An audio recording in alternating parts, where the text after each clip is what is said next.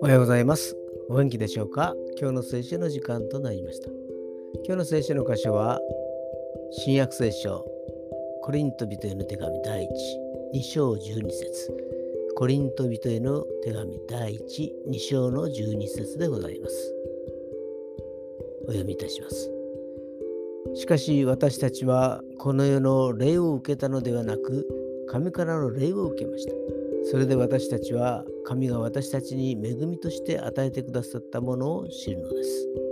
アーメン神様の恵みを知るということはどんなに IQ が高くてもどんなに人格が崇高であっても関係ないのです。ただただ神の霊が望んだ時に受け入れ信じた人だけが知ることができるのです。それはイエス様の十字架の死と復活を信じるだけなのです。それが私たち人間が救われる唯一の道なのです。今日も主の恵みに預かれますように。それでは今日という一日が皆さんにとって良き一日でありますように。よしでした。